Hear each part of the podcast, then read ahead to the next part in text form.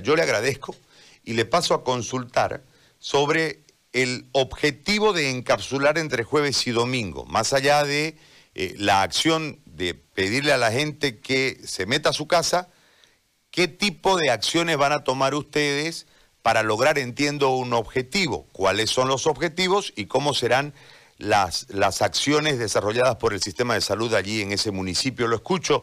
Don Rudy, gracias por atendernos. Muy buenos días, muchísimas gracias a ustedes por la entrevista, eh, saludar a toda la, a toda la población. Evidentemente, pues el COEN eh, del municipio de Sucre ha tomado la decisión de realizar un encapsulamiento a partir del día jueves hasta el domingo, son cuatro días que eh, pedimos a pues a la población que permanezca en sus casas.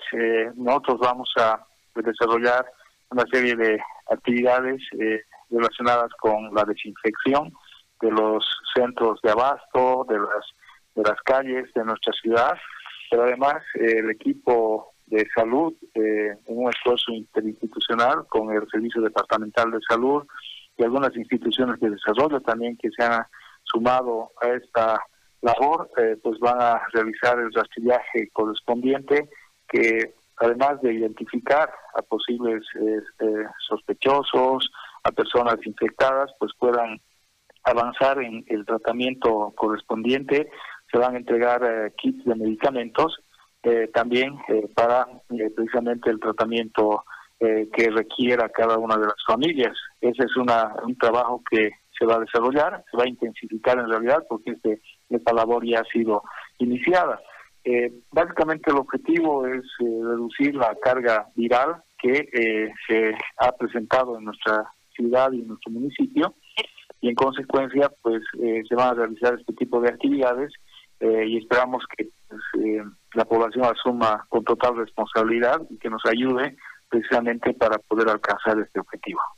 En ese marco, ¿cuánta gente estará involucrada en esta detección a, los posibles o, a los sospechosos y cuántos kits han preparado de, de, medicamentos para entregar y cómo va a ser la supervigilancia en relación a cada uno de los casos, a cada uno de los pacientes. Sí, bueno, eh, en realidad nosotros eh, hemos, eh, el órgano de la institución que está comandando todo este operativo es el Servicio Departamental de Salud.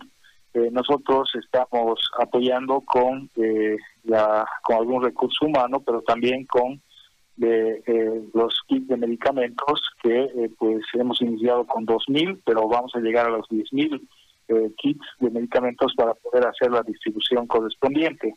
lo que los precisamente encargados de esta situación, el CEDES, con todo el personal, ya tienen una ya tienen programado pues realizar los controles en base a un protocolo que ellos manejan para poder precisamente hacer esta eh, identificación y a partir de ahí eh, pues eh, hacer el tratamiento o en su caso hacer la referencia correspondiente a las instituciones hospitalarias. De todos modos tenemos serios problemas también en estos en estas instituciones por el colapso que ha sufrido y por la cantidad pues de, de, infectados y, además a eso se ha sumado pues la, gran cantidad de fallecidos también eh, por este virus. Entonces, ese es un trabajo que lo está coordinando el Servicio Departamental de Salud y a lo que nosotros nos estamos sumando precisamente con este tipo de eh, insumos, eh, medicamentos y además